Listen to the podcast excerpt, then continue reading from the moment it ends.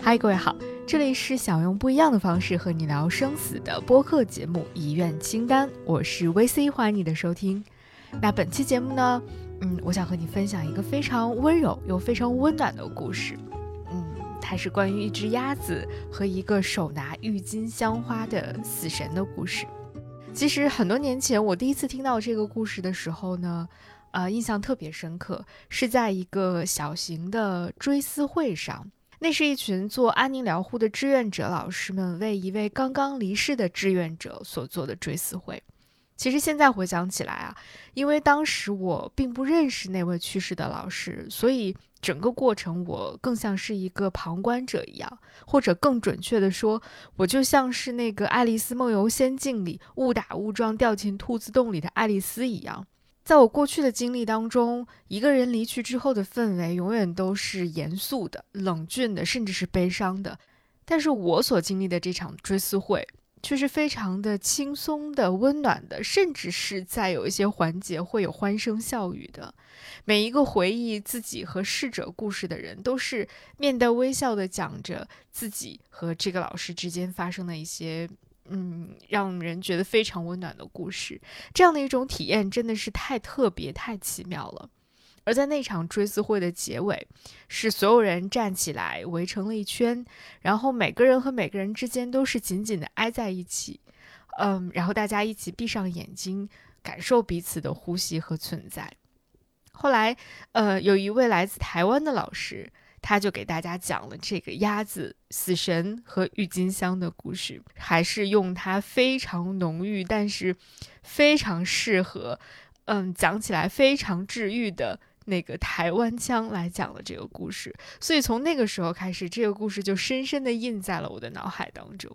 那是我第一次意识到，其实所谓的死神，并不是那个站在河对岸的凶神恶煞，也不是你要去与之战斗不息的一个敌人，他也可以是你，或者说他本来就是你这一生的一个朋友，因为你终有一天要和他面对面。那不如就像故事里的那只鸭子一样。现在就转过身去，和这个你一生的朋友 say hi 吧。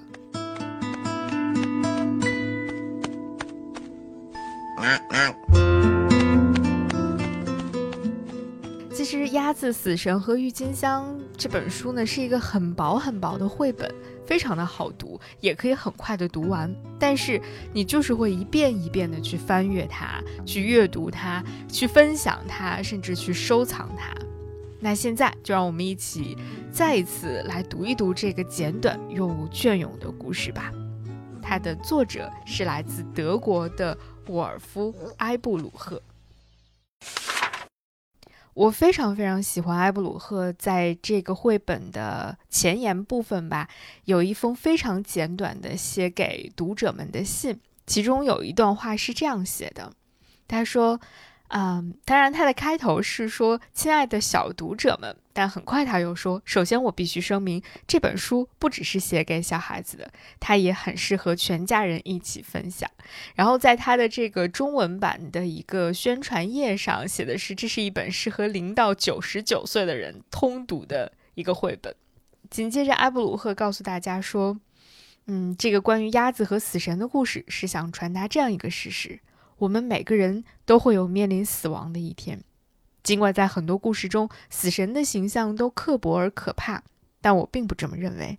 死神也可以是我们的好朋友，他能帮助我们更好地思索生命的真谛，感受漫长生活过程中遇到的点滴美好，例如温暖的阳光、凛冽的寒风、晴朗的天空，以及亲人和朋友为我们带来的温暖与感动。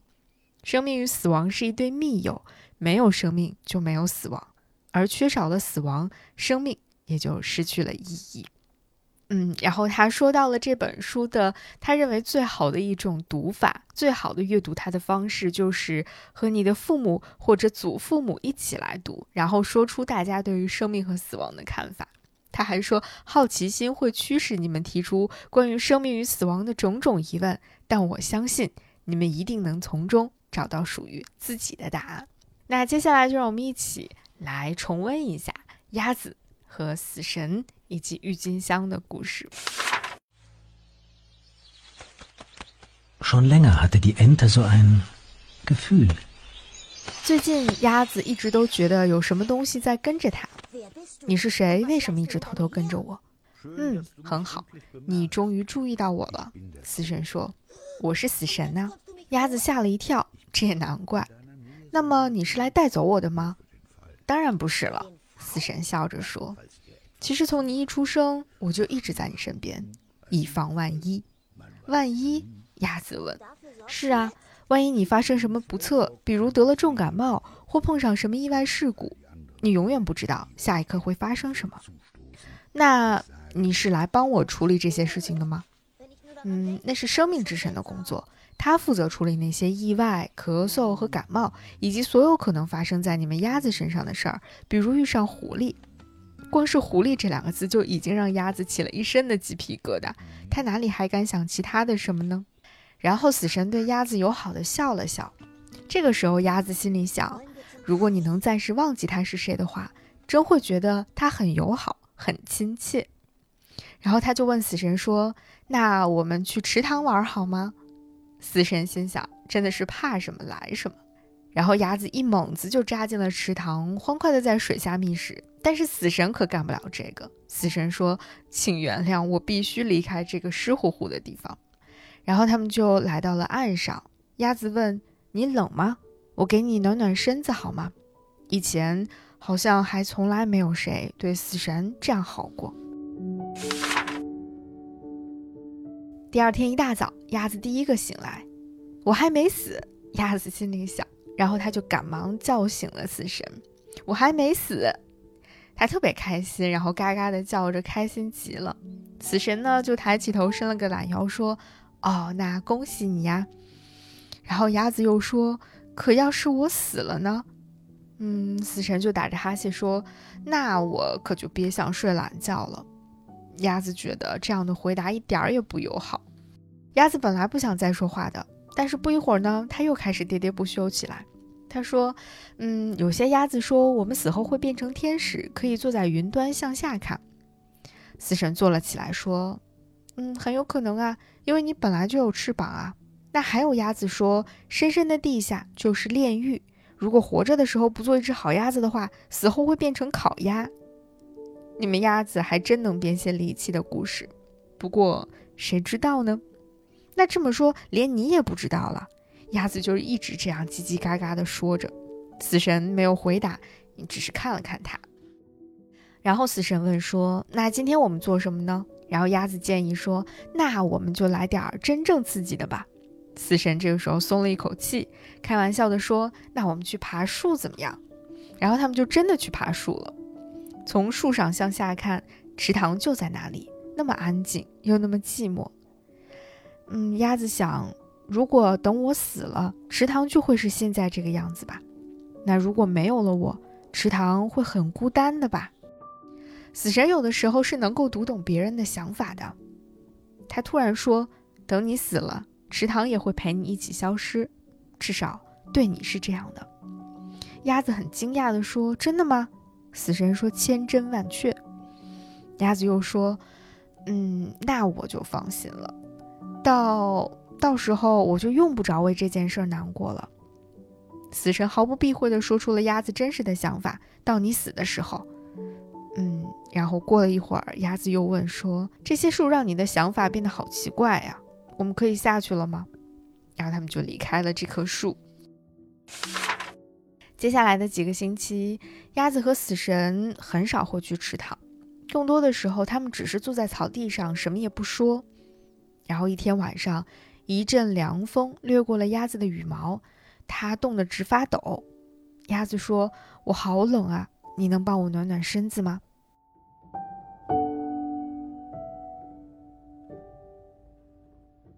轻柔的雪花飘落了下来，事情终于发生了。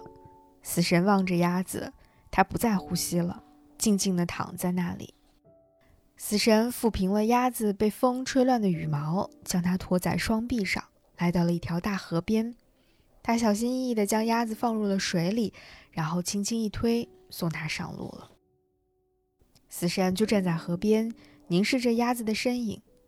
当他从视线中消失的时候，死神也不禁难过了起来。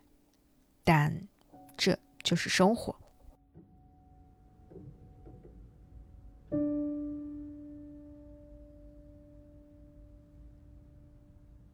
故事到这儿就讲完了。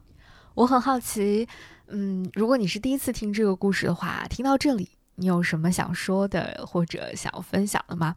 那如果你不是第一次听这个故事，重新和我一起在声音里回顾了这个故事之后，你有什么新的想法吗？或者一些新的收获吗？其实之所以想和大家分享这个绘本故事，是因为，嗯，身边时不时会有一些朋友来和我讨论说，我们到底，呃，应该怎么样去和一些人谈论死亡呢？因为很多人对这个话题，甚至对这个词语，都有一点点的。敏感，或者说有一点点想要回避它，但是，嗯，很多朋友又觉得这个话题是一个我们终将去面对的话题，我们应该要学着去面对的一个话题，应该去学着讨论的一个话题。可是如何去入手呢？怎么样以一种不那么刺激、不那么嗯沉重的方式去谈论它？这个时候，我就会推荐这个绘本给他，因为这个故事其实，在某种程度上，它是一种非常温柔、温暖的方式，彻底颠覆了我们对于死亡这件事情的一些固有的认知。那接下来，我们就仔细的来聊聊这个故事当中，嗯，非常具有启发性的，或者说非常值得我们去一读再读、一再讨论的一些点吧。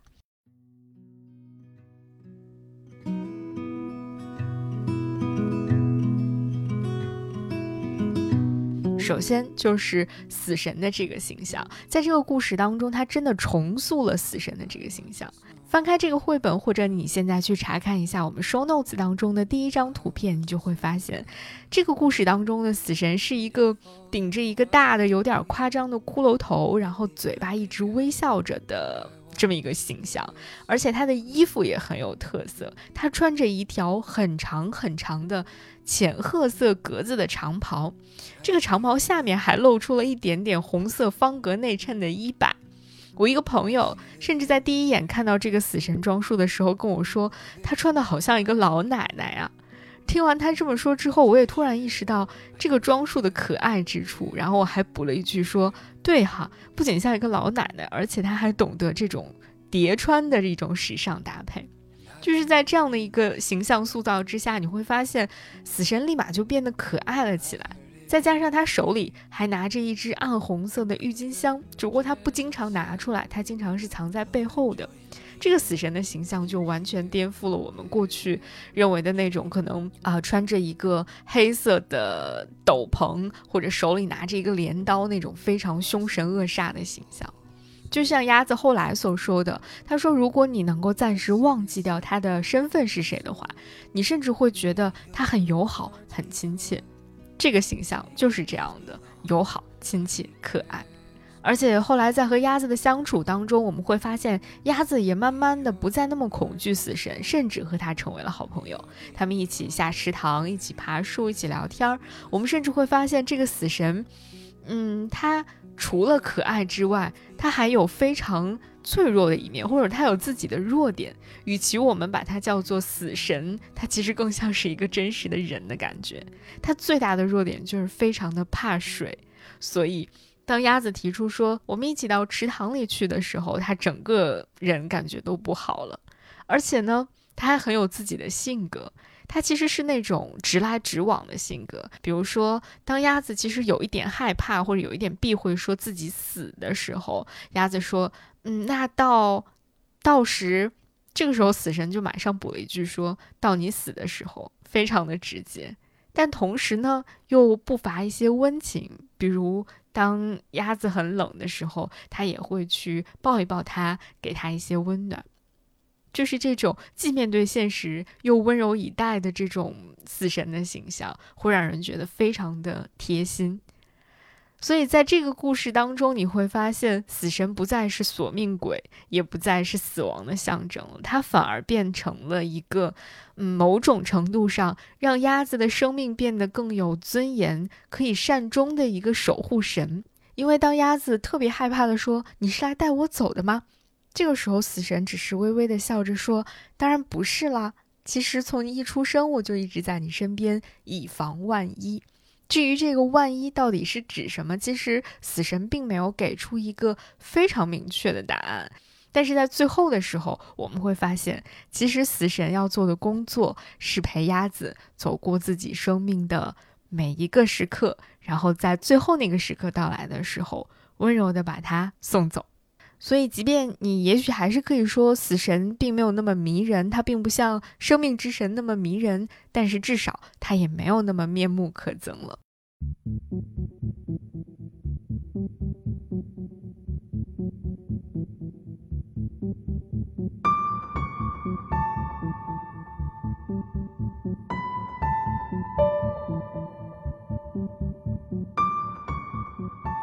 然后我们再来看一看这只愿意和死神做朋友的鸭子吧。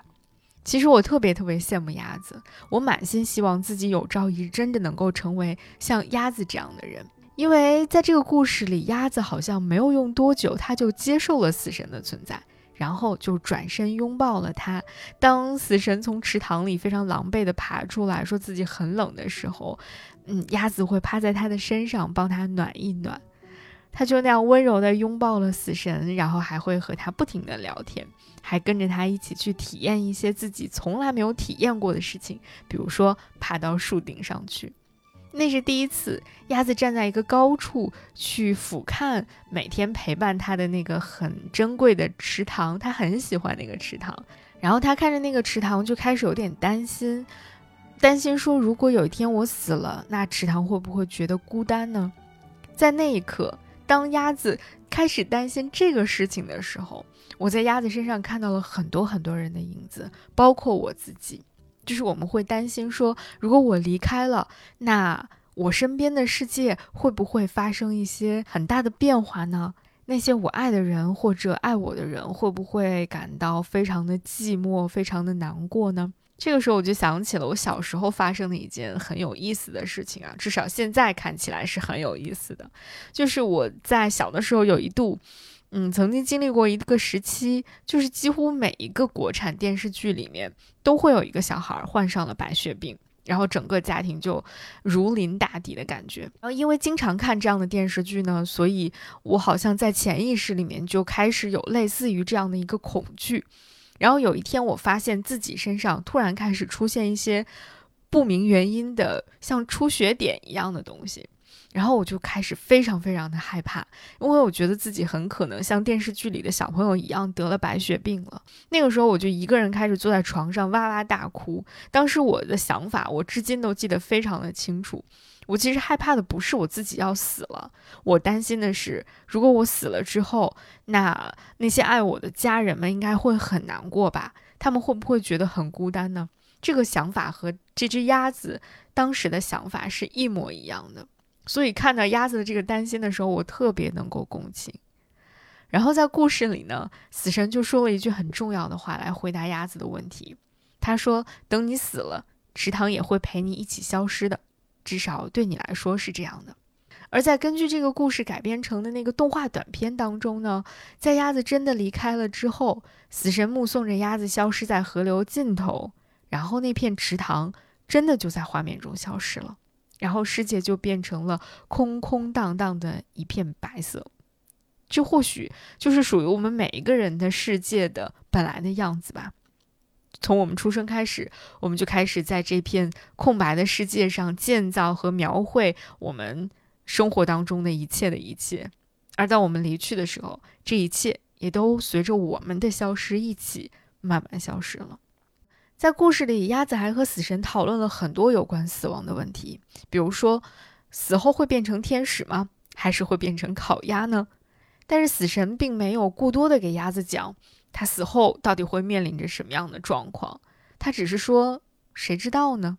但他知道的是，以及他能做的是，每天陪着鸭子坐在草地上，可以去做很多事情，也可以什么都不聊，直到事情终于发生了。那就是雪花有一天飘落了下来，然后死神就非常平静地帮鸭子抚平了被风吹乱的羽毛。然后把那只一直拿在他手里的郁金香放在了鸭子身上，温柔地送别了他。我特地去查了一下，为什么是郁金香花？好像说郁金香的花语当中有一种意思是代表永恒的爱意。每个人的生命都是有限的，死亡终有一天会降临。但是这只郁金香就是最温柔的那抹祝福，或者说它就是一种我们曾经在这个世界上存在过的纪念一样。它代表着一种永恒的爱意。生命可以是有限的，但爱意可以是无限的。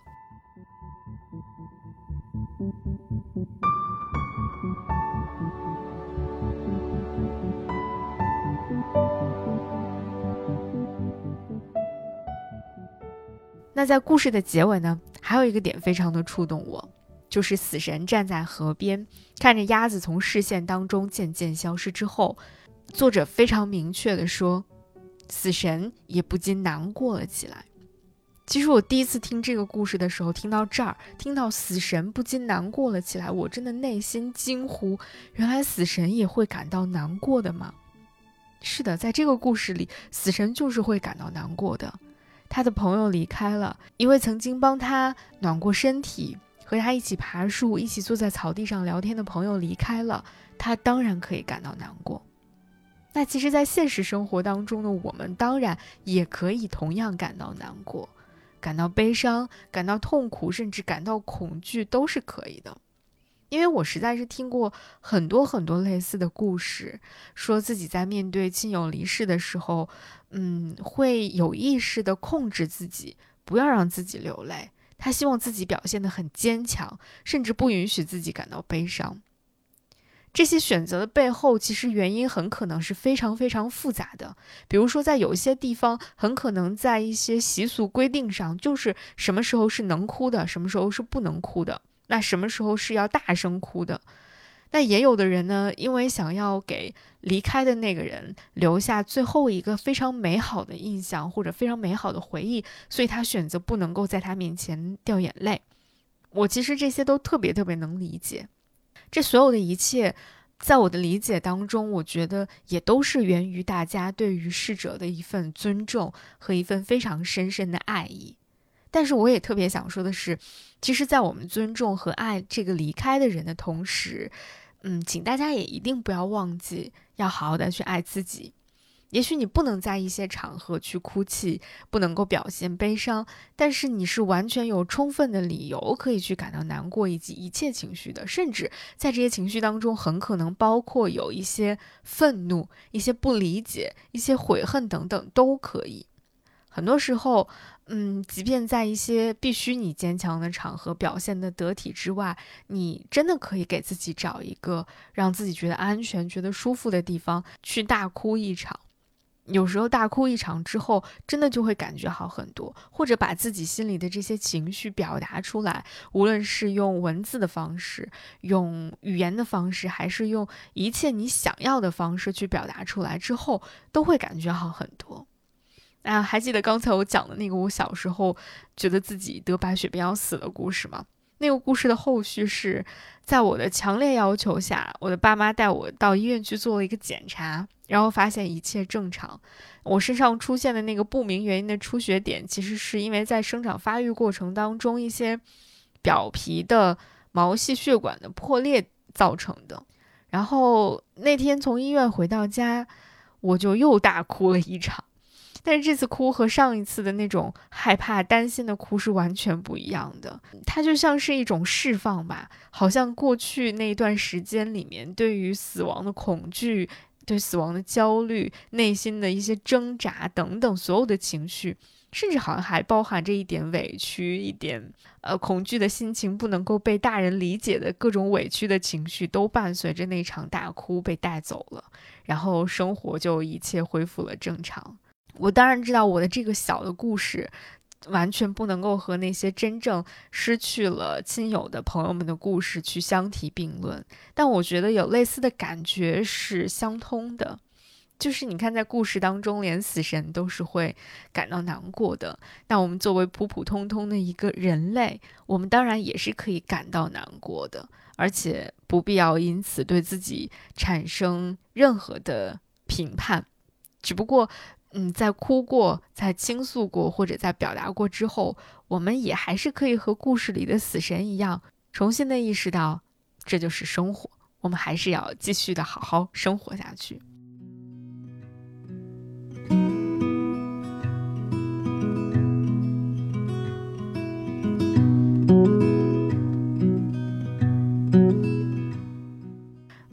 道你有没有发现，刚才我们在聊这个故事的时候，我们会不自觉的带入到一个视角里面，只不过我们时而会带入到鸭子的视角，时而又会带入到死神的视角。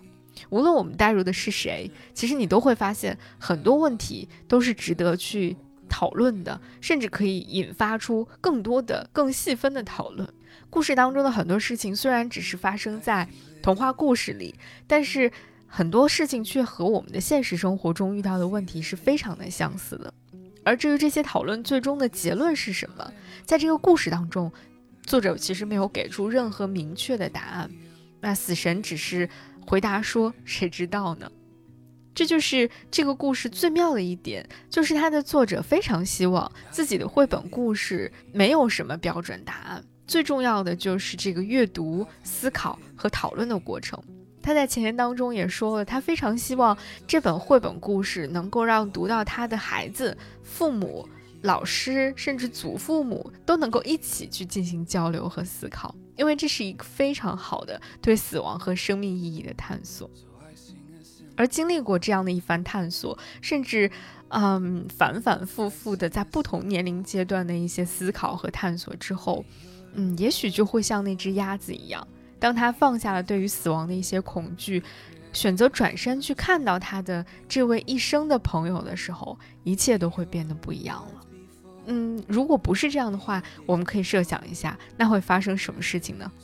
当一只鸭子突然发现自己的身后有一个死神在跟着它，而它一直对这个死神非常的排斥，非常的恐惧，那大概接下来的故事就是一只恐惧的鸭子疯狂的在前面奔跑，然后死神疯狂的在后面追着它吧。那在这本书的最后，最后，鸭子不见了，它离开了，但死神还在。而在死神的身边，又出现了两个新的动物，一只狐狸和一只兔子，一个全新的生命故事又要开始了。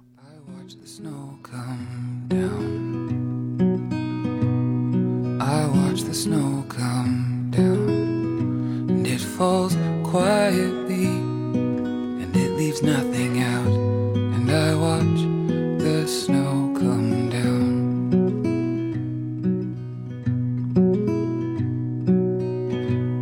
And I feel it in the air.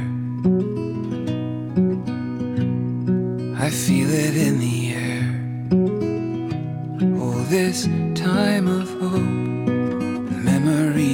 here i can feel it in the air。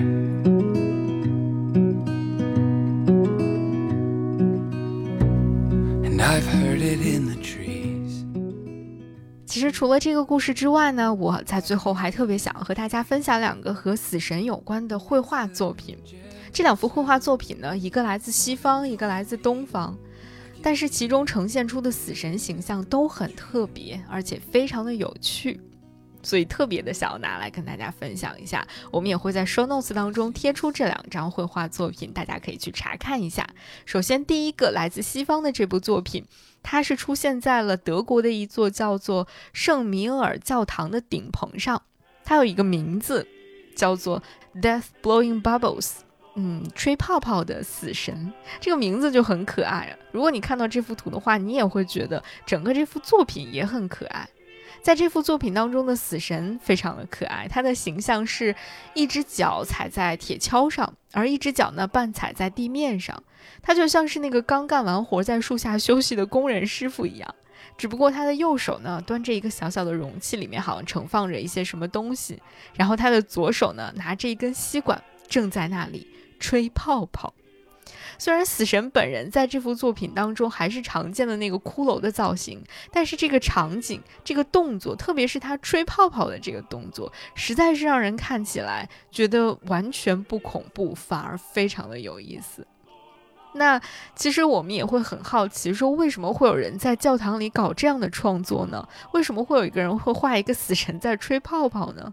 其实据说这座教堂完成的时间大概是在一七二九年到一七三一年之间，然后它整体的风格呢是当时非常流行的洛可可式的风格。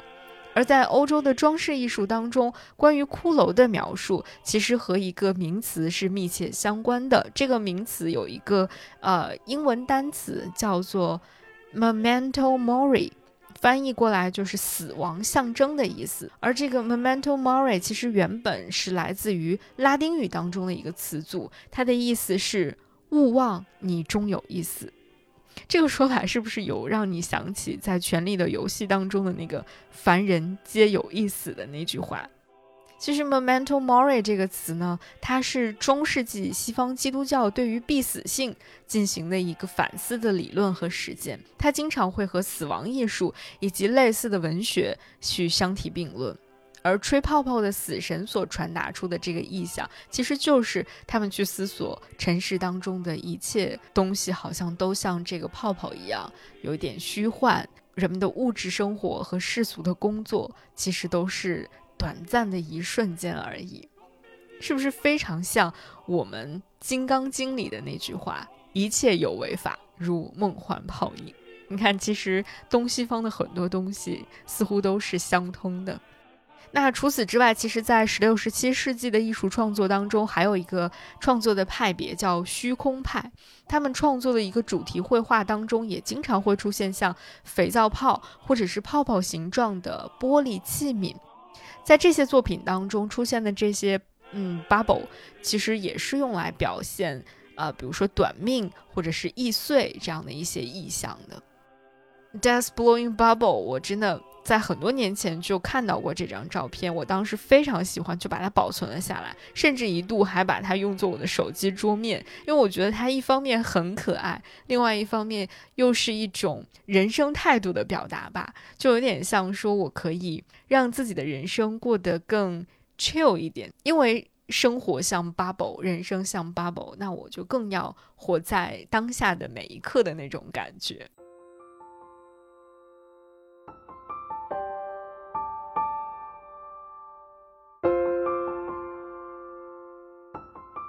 在东方，在中国古代绘画作品当中，其实也有一幅有关骷髅形象的作品，让我一直都印象非常的深刻。它就是南宋李嵩创作的一个绢本设色的团扇画，叫做《骷髅幻戏图》。这幅作品其实现在收藏在北京的故宫博物院里啊。如果不知道有没有机会，我们以后能够看到它。这幅作品呢？嗯，我也会把它放在 show notes 当中，大家去查看一下。你会发现，虽然这个作品当中，或者这个作品的名字叫《骷髅幻戏图》，但是整个作品的画面非常的祥和。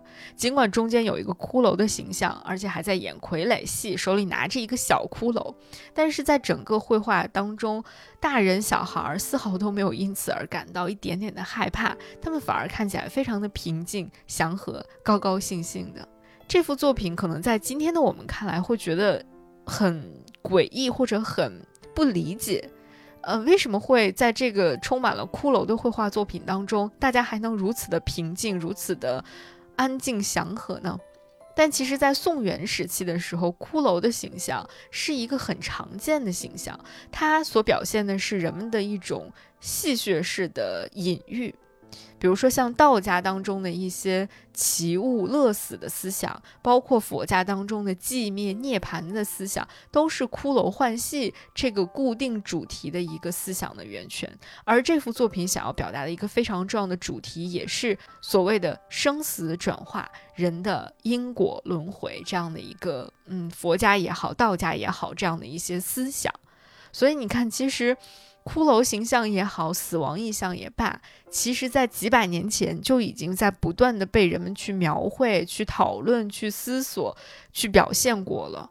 甚至在很长的一段时间当中，人们对于死亡的那个感受和认知是非常辩证的，是非常有深意的。人们对于死亡的那个感受也并不是一味的去逃避、恐惧，或者说避之不及的。只不过。随着时光的流逝，很多东西都在悄然的发生着变化。而走到了今天的时候，虽然我们的科技、我们的一切都在不断的发展，但是好像当我们拥有的越来越多的时候，我们反而越害怕失去，特别是害怕我们人生的那个终极的失去，那就是死亡了。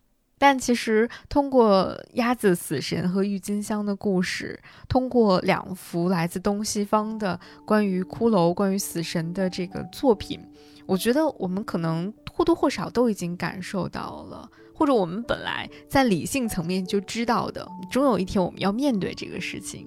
只不过，也许在今天之前，嗯，并没有一个视角，或者说并没有一个故事告诉你说，其实死神。或者说，死亡是我们每一个人一生的老朋友。那也许通过今天的这个分享，你会开始慢慢的意识到，他的确是我们每个人一生的朋友。那就希望你在有力量、有能量，或者你觉得合适的时候，也能够像故事里的那只鸭子一样，转身去看一看他，然后跟这位老朋友说声嗨吧。然后呢，大家还是可以继续一起去度过充满挑战的每一天每一刻的。这也是想要用不一样的方式和你聊生死的播客节目《遗愿清单》，我是 VC，感谢你的收听，我们下期节目再见。